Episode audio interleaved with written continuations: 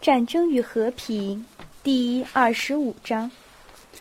安德烈公爵要在第二天傍晚动身，老公爵没有改变他的作息制度，饭后回到自己屋里去了。小公爵夫人留在他的小姑那儿。安德烈公爵穿上不带肩章的旅行服，和他的仆从一起在他住的房间里收拾行装。他亲自查看了马车。在他监督下，把箱子装上马车后，便吩咐套马。房间里只剩下了安德烈公爵平常随身带的东西：一个小匣子，一个银质食品箱，两把土耳其手枪和一把军刀。这是父亲从奥什科夫给他带来的礼物。安德烈公爵所有的这些路上用品都收拾得整整齐齐，所有的东西都是新的，很干净。用泥套子套着，再用带子捆扎的结结实实的。在即将远行和生活将发生改变的时刻，凡是对自己的行动进行深思熟虑的人，都会有一种严肃的思绪。在这些时刻，通常检查过去，制定未来的计划。安德烈公爵的脸上带着非常深沉和温柔的表情。他倒背着手，从房间的一角到另一角，快步的来回走着，眼睛望着前方，不时若有所思的摇摇头。他是害怕去打仗呢，还是为扔下妻子而感到悲伤？也许两者都有，只是他显然不愿意别人看到他的这种心情，因此一听到门廊里的脚步声，便急忙放开手，在桌子旁站住，装出在捆小匣子的样子。脸上又出现平常的那种平静和深奥莫测的表情，传来的是玛利亚公爵小姐沉重的脚步声。我听说您已吩咐套马了，他气喘吁吁地说：“而而我非常想和你单独谈一谈。啊，天知道我们又要分别多长时间。我来你不生气吧？你变多了，安德留莎。”他好像为了解释刚才那句问话而加了一句。他在称呼安德溜莎时微微一笑，显然他想起这个严厉和漂亮的男人就是那个安德溜莎，那个瘦瘦的顽皮孩子，他童年的伙伴，心里就觉得奇怪。丽莎在哪儿？他问，只用微笑回答他刚才的问话。他累坏了，在我房间里的沙发上睡着了。啊，安德烈，你的妻子可爱极了。他说着，在哥哥对面的沙发上坐下来。他完全像个孩子，一个非常可爱、快活的孩子。我很喜欢他。安德烈公爵没有说话，但是公爵小姐看到他脸上出现了讽刺和轻蔑的表情。但是，应当对小小的弱点采取宽容态度。谁没有弱点呢？安德烈。你不要忘了，他是在上流社会受教育长大的。再说，现在他的处境并不是很好，应当每个人设身处地的想想。谁要是理解一切，谁就会原谅一切。你想想，这个可怜的人要离开他过惯的生活，和丈夫分别，一个人留在乡下，而且还有身孕，会怎么样？他会非常难受的。安德烈公爵用眼睛看看妹妹，微笑着。我们在听我们彻底了解的人说话时，常常会露出这样的微笑。你住在乡下，并不认为这种生活可怕，他说：“我是另一回事儿，干嘛要说我？我不希望过另一种生活，而且也不可能有这样的希望，因为我不知道任何另一种生活。你想一想，安德烈，一个年轻的上流社会女子，把最好的年华淹没在乡村里。”孤零零的一个人，因为爸爸一天忙到晚，而我，你是知道我的，我要做过惯上流社会女人的伴侣，还缺乏本领。布里安娜小姐一个人，您的布里安娜我很不喜欢，安德烈公爵说。不，她非常可爱和善良，而主要的是个可怜的姑娘，她没有一个亲人，一个也没有。说实话，我不仅不需要他，而且觉得有点碍事儿。你知道，我从来都怕见生人，现在这毛病更厉害了。我喜欢独自一个人待着，可爸爸很喜欢他。他和米哈伊尔·伊万诺维奇，爸爸对这两个人一直非常和蔼慈祥，因为他是他们的恩人。正如斯特恩所说：“我们爱人，与其说是因为他们对我们做了好事，不如说是因为我们为他们做了好事。”爸爸把这个流落街头的孤儿收留下来，他很善良。爸爸喜欢听他读书，他每天晚上朗读给他听，他读的好极了。说实话，玛丽，我想父亲的脾气有时叫你受不了，是吧？安德烈公爵忽然问道。玛利亚公爵小姐听了这句问话，开头很惊讶，后来又感到害怕。我我。我受不了，他反问道。他一直很严厉，现在我想他正在变得难以相处了。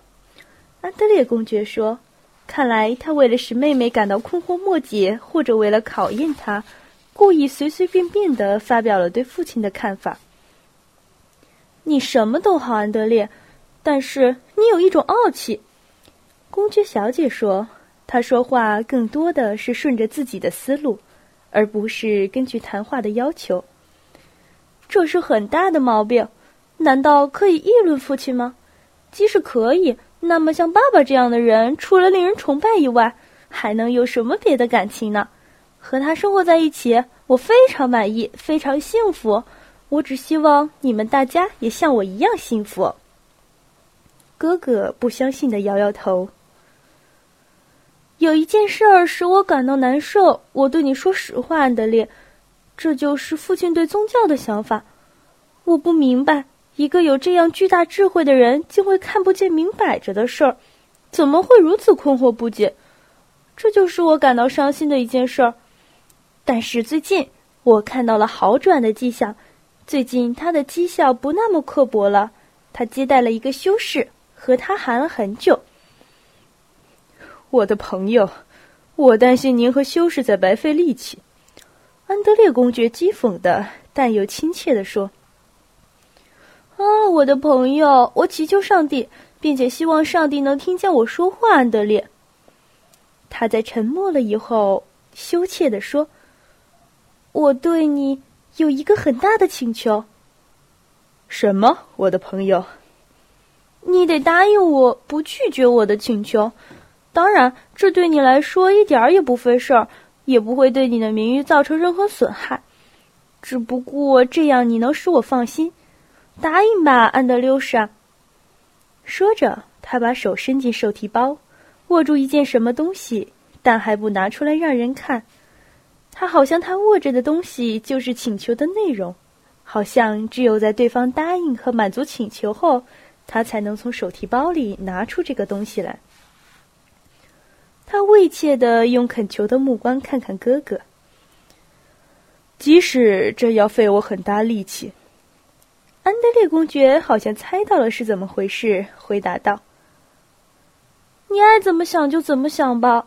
我知道你和爸爸一样，不管你怎么想，也要为我做这件事儿。请你一定做，这是父亲的父亲，我们的爷爷在历次战争中带过的。”他还是不把手里握着的东西从手提包里拿出来。你答应我吗？当然。究竟是什么事儿？安德烈，我用这圣像为你祝福，你答应我，永远不把它取下来，答应吗？哈，如果它没有两普特重，脖子不会挂弯的话，为了使你高兴，安德烈公爵说。但是就在这时，他发现妹妹听了这句玩笑话后，脸上露出伤心的表情，便后悔了。我很高兴，说实话，很高兴，我的朋友。他补充说：“不管你愿不愿意，他会拯救你和宽恕你，使你相信他，因为只有在他身上才有真理和安宁。”他用激动的发颤的声音说。并用庄重的姿势，两手把一个椭圆形的古色古香的救世主像捧到哥哥面前。这圣像的脸已发黑，穿着银袍，用一条做工精致的银链子系着。他画了个十字，吻了吻小圣像，递给了安德烈。请你拿着，安德烈，为了我。他的大眼睛闪现出善良和羞怯的光芒，这双眼睛的光芒照亮了整张病态和消瘦的脸，使她变得非常美丽。安德烈想要接过圣像，但是他没有给他。安德烈明白了，画了个十字，吻了吻圣像，而他的脸同时也显得既温柔，又带着讥讽的表情。谢谢，我的朋友。他吻了一下他的前额，又在沙发上坐下了。两人都没有说话。我对你说过，安德烈，你要像以前那样和善宽厚一些，对丽莎不要太苛求。他打破了沉默，说道：“她非常可爱，非常善良。现在她的处境很困难。”玛莎。我好像没有对你说过任何责备我妻子和对她表示不满的话，你为什么老是对我讲这些呢？玛利亚公爵小姐的脸上起了红斑，不说话了，仿佛她觉得自己做的不对似的。我对你什么也没说过，而有人已经对你说了，这使我很难过。玛利亚公爵小姐的前额上。脖子上和腮帮上的红斑变得越来越红，她想要说什么，可是又说不出来。安德烈公爵猜到了，小公爵夫人饭后曾经哭过，说她预感到会难产，很害怕，怪自己命不好，抱怨过公公和丈夫，哭完就睡着了。安德烈公爵忽然可怜起妹妹来。玛莎，有一点你要知道。我不能对我的妻子进行任何责备，过去没有责备过，将来也永远不会。在对待她的态度上，我也没有什么可责备自己的。不管我处于何种环境，将永远如此。但是，如果你想知道实情的话，想知道我幸福不幸福的话，可以告诉你：不幸福。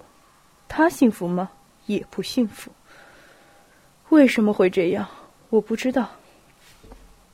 说着，他站起身来，走到妹妹跟前，俯下身子吻了吻她的前额。她美丽的眼睛闪现出不常见的聪明和善良的光芒，但是她没有看着妹妹，而是越过她的头，看着黑洞洞的敞开的门。